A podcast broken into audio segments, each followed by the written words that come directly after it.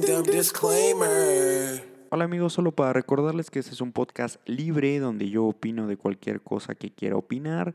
Si buscas empatía barata, este en definitiva no es tu lugar para nada. Córreme el intro, por favor. Four, three, two, one. You get Marco on a cast kill, put you on a map. Oh, it's like that, kill, yes, like that. Ayy, and I got a contract, it's a max. Ayy, since I got in contact, she attached when I sing my first deal that she came through a fax. That should let you know how long I've been out here running laps. Eh, Drizzy, pero tú y yo juntos aquí. Yeah, no friends in the industry. My brothers been my brothers, man. You niggas ain't no giving me a fact. Whoa, I was known for snapping when I chat before the app. Stood on everything I said and never took it back. Whoa. No friends in the industry. I had to draw the line between my brothers and my enemies. A fact. Niggas love to start a beat, don't wanna keep it rap. Yeah, you hit us up, and now we owe you something back. Bienvenido al mundo de Marco. Let's go.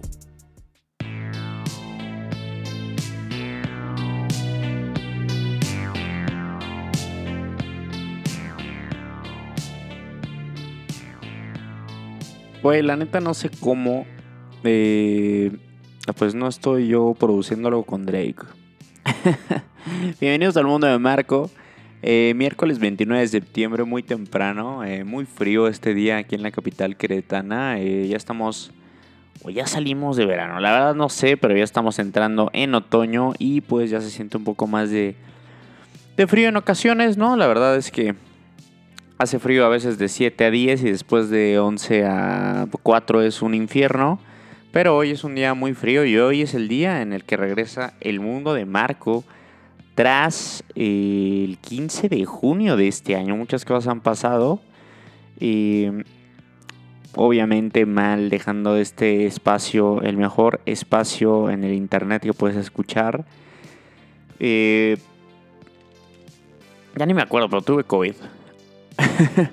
no sé por qué no grabé cuando tuve COVID, porque estuve literal dos semanas encerrado. Pero creo que me deprimí un poco, o sea, creo que lo quise hacer, pero la verdad no, como que no, no sé, no tenía, no tenía esa estamina, ¿sabes? Eh, una anécdota rápida, cuando me dio COVID, el primer día, eh, yo habitualmente cuando despierto me estiro un chingo, o sea, lo disfruto mucho, estirarme así al máximo, ¿sabes? Y ese día, el primero que me dio COVID, o sea, el domingo recibí el positivo, pues me encerré ya con tratamiento y el lunes que desperté, que aparte de todo fue el primer día que les dije a los de mi trabajo que tenía COVID, entonces todo, ese pinche día mi celular estuvo eh, sonando. Entonces ese día me despierto, me estiro tanto y yo cuando me estiro giro la cabeza ya sea a la izquierda o a la derecha y me estiré tanto que como que un músculo de mi cuello no aguantó y como que, no quiero decir se botó porque se escucha muy, pues como si me hubiera muerto, pero como que ese músculo no aguantó la tensión y se hizo hacia el otro lado, me dolió horrible, güey. O sea, neta casi me pongo a llorar porque dije, no mames, estoy iniciando con esta mierda del COVID y, y ahora tengo esto y tuve como una, no sé cómo llamarlo, una lesión o una tortícolis severa en mi cuello durante, yo creo, cuatro... El primer día fue horrible, ya después se mejoró. Y justo ese día... Sí, güey, fíjate, esto, el último mundo de Marco fue el 15 de junio y esto fue como a mediados, finales de julio. Y ese día justamente me acuerdo porque iniciaba yo un curso que estoy tomando y entonces es, era, es por Zoom. Y tuve que estar ahí con mi cuello porque me dolió un buen, pues en la clase, ¿no? Entonces, porque la verdad no puedo yo tomar una clase así acostado o así. Y, y bueno, eh, tuve COVID, he visto muchas series. Eh, la neta sí, he visto muchas series. La verdad no me acuerdo dónde nos quedamos. Creo que en el último episodio recomendé una novela. Creo que la mexicana que me gustó mucho, no me acuerdo cómo se llama, pero sí, eh, creo que sí. Sí, he visto muchas series, por eso hice este episodio. Y obviamente, como pudieron haber escuchado en el intro, ese intro, pues evidentemente eh, haciéndole un tributo a la que es para mí, como ya se ha dicho en este espacio en repetidísimas ocasiones, la mayor superestrella musical que existe, Drake, ¿no? Entonces también por eso hice, no podía yo no hacer un espacio donde hablara de eh, CLB, de Drake, el último disco que sacó, que tenía un hype, eh, por decirlo de, suave manera, altísimo, ¿no? O sea, todo el mundo estaba esperando CLB. Evidentemente yo estaba esperando CLB. Entonces vamos a hablar de CLB. Tengo dos series de las que voy a hablar en este episodio que la verdad me la han hecho pasar espectacular. Y tengo también una cancioncita ahí que me encantó, de un álbum que no me encantó, que es igual de un rapero, no sé en dónde considerarlo. Entonces es un buen episodio y aparte de todas esas anotaciones ¿no? de la vida, que la verdad este espacio como ya bien saben me encanta, eh, porque es un espacio no tan atípico, pero sí tengo un anuncio que hacer, voy a hacer también en este mismo espacio, no va a ser un mundo de marco, pero va a ser eh, deportes con mal gusto Va a ser un podcast dedicado nada más a deportes porque pues me encantan los deportes. Ya lo he mencionado. Eh, estoy haciendo un podcast de fútbol con un amigo. Estoy haciendo otro NFL con un amigo. Pero pues a veces no hay como hacer las cosas así solito uno. Y en ese puedo hablar de todos los deportes que a lo mejor a mucha gente no le encantan como el béisbol que ahora está buenísimo. No me voy a meter porque la gente que escucha este espacio no se mete a escuchar de deportes. Sin embargo, voy a intentar hacer eh, pues, recopilación de material que yo considere interesante para el mundo de Marco, ¿no? Que es un podcast, no sé cómo yo voy a llamarlo, pues de la vida, ¿no? En general, de esas pequeñas cosas eh, que, que, nos rodean, ¿no? Pero ya, obviamente ya saben que soy yo muy hater. Hay cosas que no entiendo y la verdad es que eh, la verdad las redes sí... Acaba de salir un estudio, creo que, que Instagram es así súper dañino para como los morros así de 14 para abajo. Cosa que también ya habíamos discutido en este en este espacio sin ningún background científico, ¿no? O sea, la verdad ni lo necesitaba para sacar ese tipo de conclusiones porque es más que notorio, ¿no? Uno se mete y pues bueno, te encuentras lo que es más terrible es que te encuentras a güeyes como de 33, 34 que les afecta un chingo a Instagram, ¿no? O sea, Uf, no sé, es un tema ahí escabroso, triste y que también da risa, ¿no? Porque no hay como encontrarse pendejos por ahí. pero, pero bueno, voy a regresar lo del COVID. Cuando me dio COVID, no sé, me dio como mucha, mucho miedo. O sea, la verdad nunca me puse grave. Me sentí mal realmente un día, como cuando me pusieron la vacuna, que me sentí justamente otro acontecimiento que pasó. Me pusieron la vacuna ya. Sentí espantoso, fue una noche terrible para mí. Que justamente se pareció, tal vez estuvo un poco más fuerte la de la vacuna, pero la primera noche que me dio COVID, ¿no? O sea, un resfriado acá duro, temperatura, el dolor de cuerpo, pero realmente no, no, no, no tuve no tuve mm, pues un riesgo grande nunca.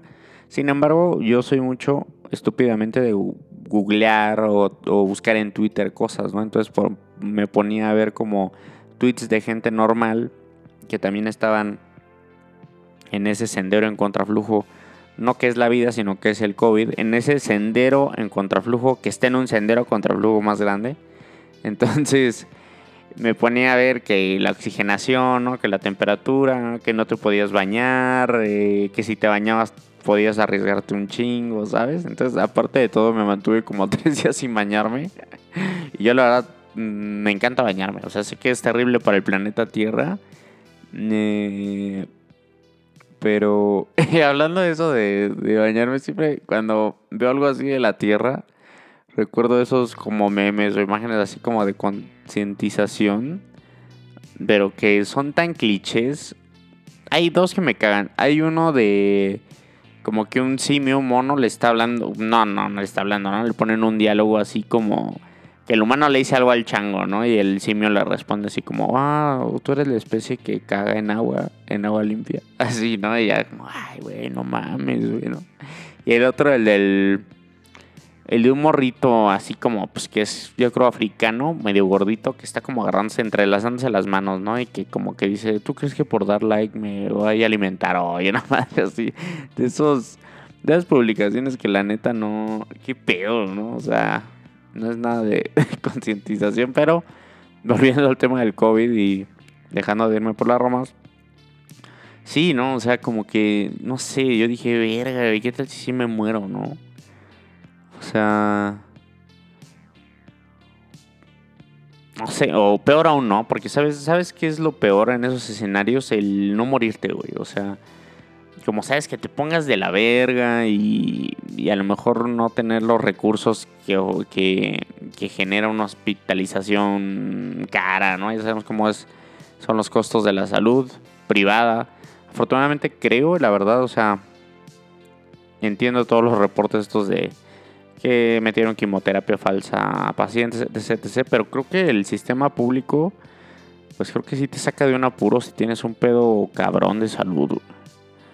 Eh, en la vida no creo, porque, por ejemplo, yo andaba pensando, no, imagínate que pasa esto. Evidentemente hay seguros, pero te digo, si mueres, güey, porque si te quedas así jodido, pues, ¿qué pasa, no? O sea, todo tu dinero se esfuma en nada, ¿no? Entonces, no sé, como que pensé en un seguro de vida chido.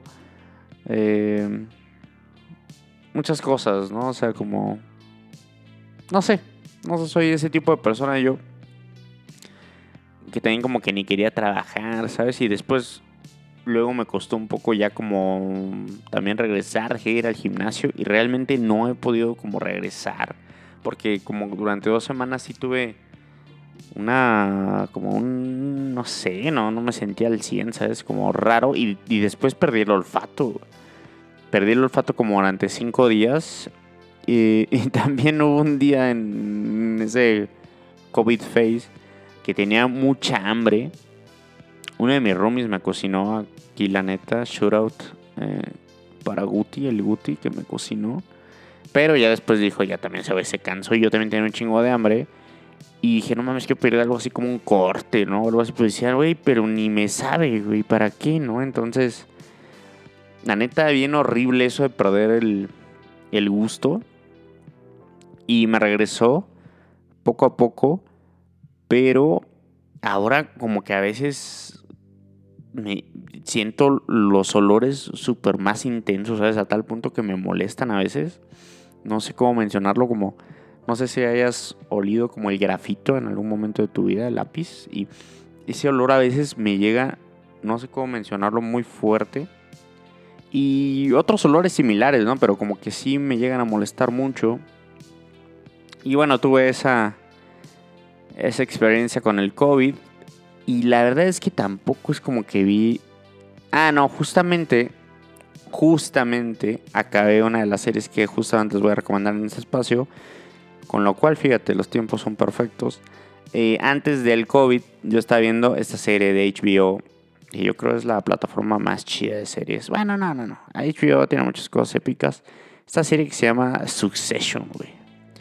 Eh, ¿Qué serie? Hay dos temporadas, son cortas. Eh, bueno, más o menos, ¿no? Son como 10 episodios por temporada. Cada episodio dura una buena hora.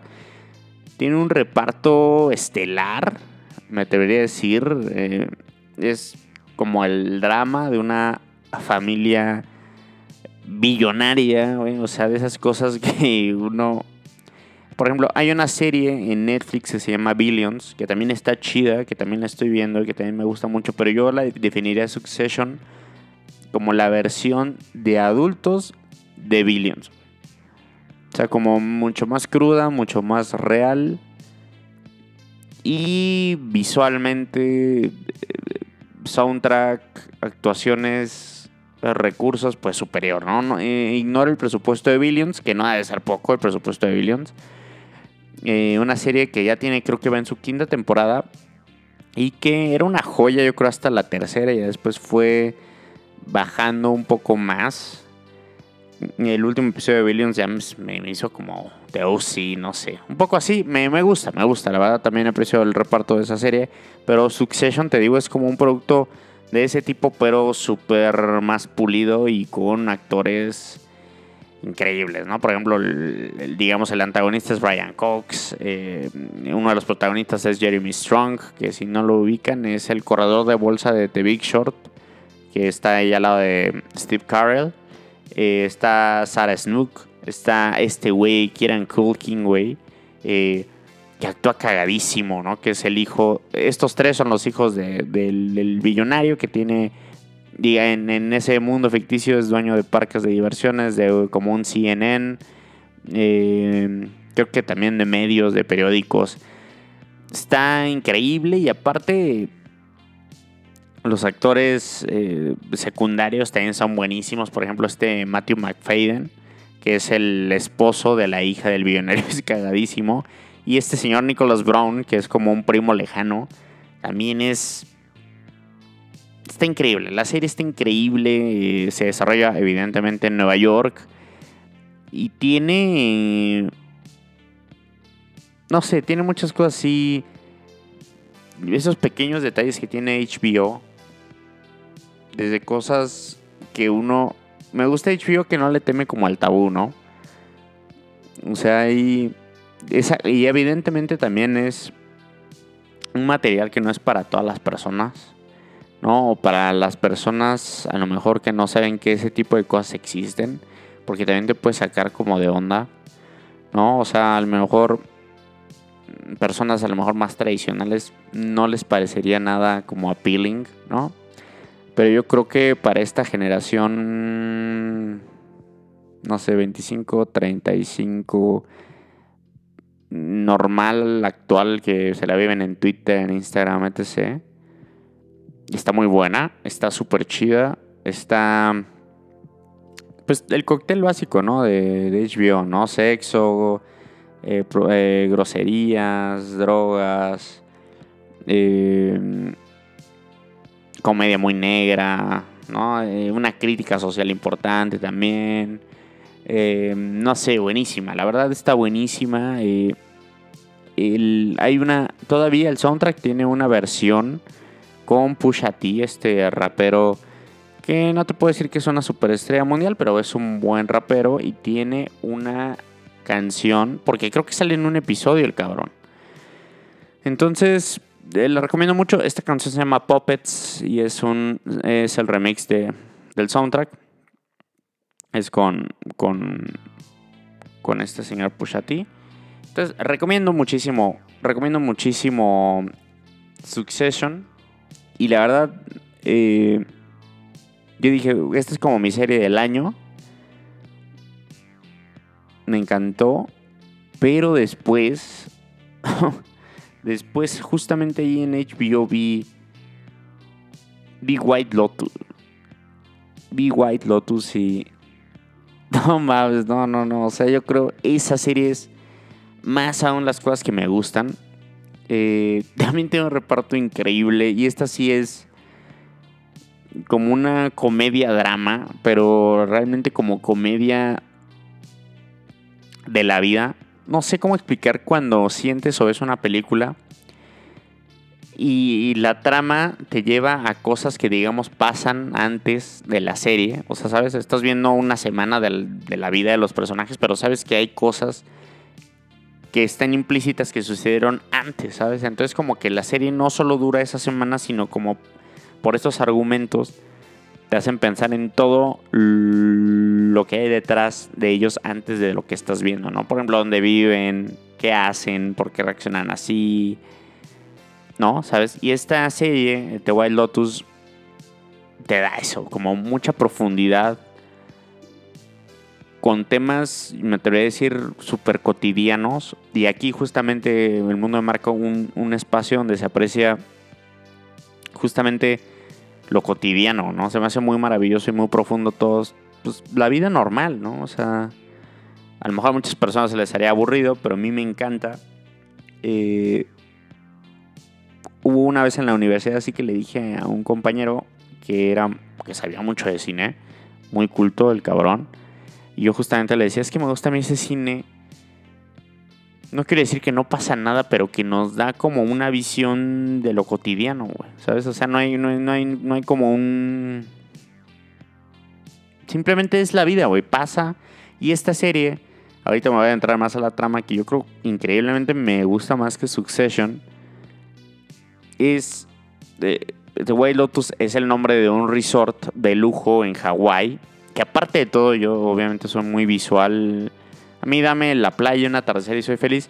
Y esta madre está en Hawái y te ponen unos pinches landscapes increíbles, ¿no? O sea, el resort que ponen ahí está en un lugar impresionante, ¿no? O sea, y está increíble porque está el White Lotus es este resort y simplemente te ponen como, digamos, la semana de varios huéspedes, ¿no? Y lo que sucede con sus vidas en el resort durante la semana. Haz de cuenta que tú te vas de vacaciones al Hard Rock de Playa del Carmen. Y no sé, y la serie se trata de esa semana que estás ahí en el Hard Rock, ¿no? Pero no de inicio, sino que tú ya traes tus pedos o tus sueños o lo que vas a hacer ahí. Y, entonces ya, tiene, ya, ya, hay un background establecido de todos que no, como tal no lo has visto, pero lo sobreentiendes por todo lo que hacen, ¿no? Entonces, esta serie está maravillosa. Eh, igual no es para, por ejemplo, mi papá yo pienso la odiaría, porque igual no, no pasa mucho y es una comedia un poco extraña y un poco lenta. Pero está genial, güey, genial, güey. Es como algo que yo diría, güey, algo que a mí me hubiera gustado escribir, algo que pienso se podría hacer en México también súper chingón. Creo que ese producto así, tal cual White Lotus, podría tener una versión mexicana increíble. Eh, ¿Sabes? O sea, buenísimo. Y aparte el reparto, como es costumbre de HBO, tiene eh, increíble, increíble, un reparto increíble. Está esta morra Sweetney Sweeney, que salió en Euphoria, que pues es un bombón. Está Alexandra Daddario, que es otra viejota. Pero no solo eso, güey. No solo es que están bien buenas o bien guapas o lo que sea, sino que son muy buenas actrices y se comprometen en el papel y totalmente les crees, ¿no? Y también está esta morra Jennifer eh, Coolidge, creo que se pronuncia así, es la mamá de Stifler, ¿te acuerdas de American Pie? La señora así media gorda. No se puede ser gorda ya en estos tiempos. Eh, eh, y está este güey Murray Bartlett, güey, que es, es, como el gerente del hotel, güey. Y yo creo que este cabrón es el que se lleva la serie, güey, este Murray Bartlett. Eh, no mames, cagadísimo, güey. Y que también tiene. O sea, está chido porque todos los personajes son súper profundos, güey. Te puedes, te puedes dar cuenta que todos tienen pedos muy severos y que no solo tienen sus pedos, sino también tienen esos pedos con los que vivimos todos actualmente de todo el contenido y todo lo que está bien y lo que está mal, lo que se puede decir, lo que ya no se puede decir, lo que tienes que hacer, lo que no tienes que hacer en esta sociedad, ¿sabes? O sea, ¿qué, está bien aceptado? ¿Qué no está bien aceptado? ¿no? Por ejemplo, hay una parte donde esta morra, Sweetney Sweeney, es la hija de una... De los personajes va a una familia pues rica, porque la jefa es CEO de una empresa multimillonaria en el mundo y van estos y la morra va con una amiga y son extremadamente apáticas. Me, yo diría que es eh, exactamente el cliché de todas las morritas de clase media alta actual, güey. O sea, unas morras que son una mierda con las personas que realmente dan una mierda por ellas no, son una mierda con las personas que realmente les importa lo que les pasa y se preocupan por causas mega ajenas a ellas como para quedar bien con sociedad, ¿sabes? O sea, como hay un pedo y no mames, yo apoyo este pedo bien cabrón, ¿no? Y, no pelas a tu jefa, ¿no, güey? O mm, no pelas a tu hermano, ¿no? No pelas, ¿sabes? Hay una parte donde la, jefa le dice, la, mamá de esta morra le dice, ¿cómo puedes ser tan apática y tan grosera con tu propio hermano? Y al mismo tiempo abogar por, no sé, ¿no? El miles de desconocidos en África, ¿no? y Y está increíble. Está increíble porque es muy cierto, ¿no? O sea, todo este. Todo este mood, ¿no? Mundial, me atrevería a decir de como, ah, sí, no, las causas, ¿no? Eh, eh, no sé, las mujeres afganas, venirnos. ¿Y ¿Cuándo les has dado un litro de agua a un inmigrante en la esquina, no? ¿Sabes? Ese tipo de cosas, ¿no? Y no me voy al inmigrante cuando puta has invitado a tus abuelos a comer, ¿no? Yo qué sé, ese tipo de cosas, ¿no? Entonces es muy notorio. Y yo creo que todo el mundo, ¿no? O sea, las morritas estas, pues les maman las drogas, ¿sabes? O sea, es tal cual un reflejo total de lo que es el hoy. Y después ya hay otros perfiles en la serie también, que no solo es estos, pero creo que ese perfil de los morros de ahora está increíblemente detectado e identificado. Y es muy triste que en la serie esas morras creo que están como 18, 19 años. Y es un perfil ahorita de morros grandes, ¿no? O sea... Y después ya tenemos el otros dramas, ¿no? De los mismos empleados del hotel. Eh, el drama de unos recién casados que está también cagadísimo. Sale también este güey Jake Lacey, que creo que hace la película de It. O sea, es, el, es It, güey. Actúa increíble. Y también está este Steve Zahn, que también actúa increíblemente. Eh, no sé, güey, una serie espectacular, güey, Lotus. Ya está confirmada la segunda temporada. Va a ser en otro hotel, otros personajes. El formato se me hace espectacular, se me hace increíble. Y yo creo es eso, es, es una serie donde no pasa mucho, pero sí pasa mucho en esos pequeños detalles como de tu vida, ¿no? Por ejemplo, por ejemplo, tendrás algunos grandes eventos en tu vida, pero realmente es pues estos pequeños detallitos, ¿no? Que hacen, no sé, se lastimó ahí tu perro, güey, y esa cosa desencadena más cosas. Es ese tipo de contenido, ¿no? En el que no hay como algo así tan determinante, pero que tiene una fuerza muy cabrona y donde todos los personajes, la verdad, están muy bien definidos, muy profundos. Y, y, hay un background enorme, ¿no? O sea, para nada son personajes planos. Y al ser tan pocos, pues resulta en un producto magnífico, ¿no? Entonces, eh, esta White Lotus solo es una temporada, creo que son ocho episodios y se van, la verdad, como el agua. Eh, qué serie tan brutal, la verdad para mí son de esas series que te dejan pensando que está da ansias, está hermosa por momentos, está cagadísima por otros momentos, está dura en otros momentos, ¿no? Eh, el soundtrack igual espectacular, la fotografía es espectacular, los landscapes son increíbles. Jamás yo he ido a Hawái. Es uno, sí, la verdad sí, es uno como de mis sueños ir a Hawái por, por esta increíble pues lugar donde está situado, ¿no? Por ejemplo, justamente después de verla, un amigo mío se fue a Hawái. Creo que tiene familia viviendo allá. Eh, y pude ver sus stories y un lugar impresionante, ¿no? O sea, wow, ¿no? Y aquí unas vistas brutales. O sea, HBO tiene una calidad increíble para ese tipo de cosas, un detalle, una exquisitez en sus tomas. Yo creo que sí, incomparables. Y White Lotus es un producto recomendadísimo. O sea, yo creo lo recomendaría más que Succession porque es más ligero. Yo creo muchas personas se pueden sentir a lo mejor más identificadas. Hace una crítica social importante aún así ataca esos mismos perfiles. Em, no sé, es como un cubetazo de frescura. El final no es un cliché. No sé, es buenísima. Buenísima. De verdad, hace mucho no veía una serie tan chida. La verdad, sí.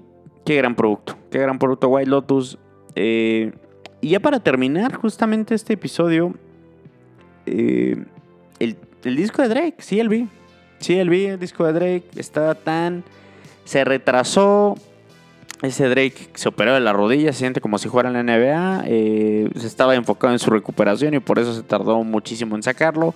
Una semana antes salió Donda, que fue el, el disco de Kanye West, que no he escuchado nada de Donda, no me interesa escuchar nada de, de Kanye West, la verdad. Eh, no me interesa nada ya realmente. La verdad, a mí antes yo sí era pues fan como de Kim Kardashian, ¿no? Y así ya, la verdad, el ese vestido todo negro que sacó con un pelo así enorme que casi cae hasta el suelo. No sé, y luego, y luego que lo hace porque Kanye como que en sus conciertos sale así con la cara así tapada con una como malla. No, no, no, no, no, sé, es insoportable para mí de verdad. Es insoportable. Eh, soy más Team Kylie, güey, ¿no? O sea, Kylie con Travis, güey. Travis ahí, pues, hace buena música también, no tiene tanto pedo. Está ahí, ¿no? Eh, Kendall, que sale ahí con puro güey de la NBA, también está chido, pero lo que viene siendo Kim Kardashian y Kanye, no, no, no, o sea, no, la verdad no. Creo que Kanye obligaba a todo el staff a escuchar como las oraciones de un pastor. la verga, güey. No, no, no, bueno, en fin, eh, CLB. CLB, eh, yo creo lo he escuchado unas 10 veces completo. Eh, para los que no saben qué significa CLB, es Certified Lover Boy. Eh, y el intro de, este podcast que escucharon hoy, pues es un tributo a una canción que se llama No Friends in the Industry, que es una track de este, de este disco. Y me encanta porque Drake en este disco te da. No te voy a decir que es el mejor disco en la historia de Drake, no lo es, hay que ser honestos. Pero vivir vivir y, poder eh, liberar todo el hype que se le hace a un producto y no excepcionar es un, un, skill impresionante que solo Drake tiene. O sea, Drake tiene un hype enorme y aún así te da. Mira, te da un clásico mínimo por álbum, que eso está ya muy cabrón, y te da un álbum solidísimo. Y en este álbum me gusta que están todos los Drakes. Está como el Old Drake, Está el Drake eh, que rapea duro, está el Drake más armónico, está el Drake con buenos featurings, está el Drake productor, hay un track donde no canta. Em, tiene como estos vibes como el gangsta, armónico. Em, el de antes, ¿no? Por ejemplo, hay una canción que es yo creo la, mi favorita en el álbum que se llama Raise My Mind, que me recuerda mucho a ese Drake de eh, The Resistance, a ese Drake de Shot for Me, ¿no? A ese Drake de For the Sting. Entonces, tiene muchas cosas buenas este álbum. Voy a decir mis canciones favoritas: Champagne Poetry. La inicial se me hace muy buena. Papi's Home se me hace buenísima. Eh, obviamente Fair Trade con eh, Travis Scott está muy muy buena. No es mi favorita. Mucha, a mucha gente le gustó. Hay una que se llama Way Too Sexy. Y esta es mi mayor crítica por este álbum de Drake. Generalmente sus colaboraciones con Future son tremendas, güey. Grammys, eh, Life is Good, ¿no? O sea, tenemos buenas canciones. Y estas yo creo que sí me fallan un poco. Esta de Way Too Sexy se me hace un. como para el club, ¿no? En, en Miami, ¿no? Que también es parte de hacer un álbum. Que tu álbum pues suena en todos lados, ¿no? Entonces, esa sería mi, crítica importante, pero por ejemplo tenemos esta canción que se llama eh, Heartbreak, que es una canción que, publicó, que produció Drake, donde no canta él y se me hace buenísima. No Friends in the Industry, buenísima. Raise My Mind, mi favorita. Em, tenemos esta de You Only Live Twice con Lil Wayne y Rick Ross, que también se me hace una, una track muy, muy sólida. Tenemos también The Fountains with, con, con Thames, que también se me hace una buena canción. Pero si me dijeras así, Papi's Home, eh, Fair Trade y No Friends in the Industry son mis canciones o mis tracks favoritos de este álbum. Y para terminar, para terminar, porque ya tengo la medida de este podcast también para que no sea tan largo, hay una canción que estoy escuchando mucho últimamente que se llama Life After Salem de este güey que se llama Lil Nas X. Buenísima canción, es de su álbum nuevo. No me gusta el álbum, por eso ni lo voy a mencionar porque lo escuché. No me gustó nada el vibe, pero esa, ese track está durísimo. ¿eh? Muchas gracias por escuchar El Mundo de Marco en su regreso. Que tengan un excelente resto de semana. Y nada, Espero, espero de verdad estar de regreso con más mundos de Marco. Los quiero. Bye. Be practical. Have a 99 clutching fucking ability. And always, always deliver.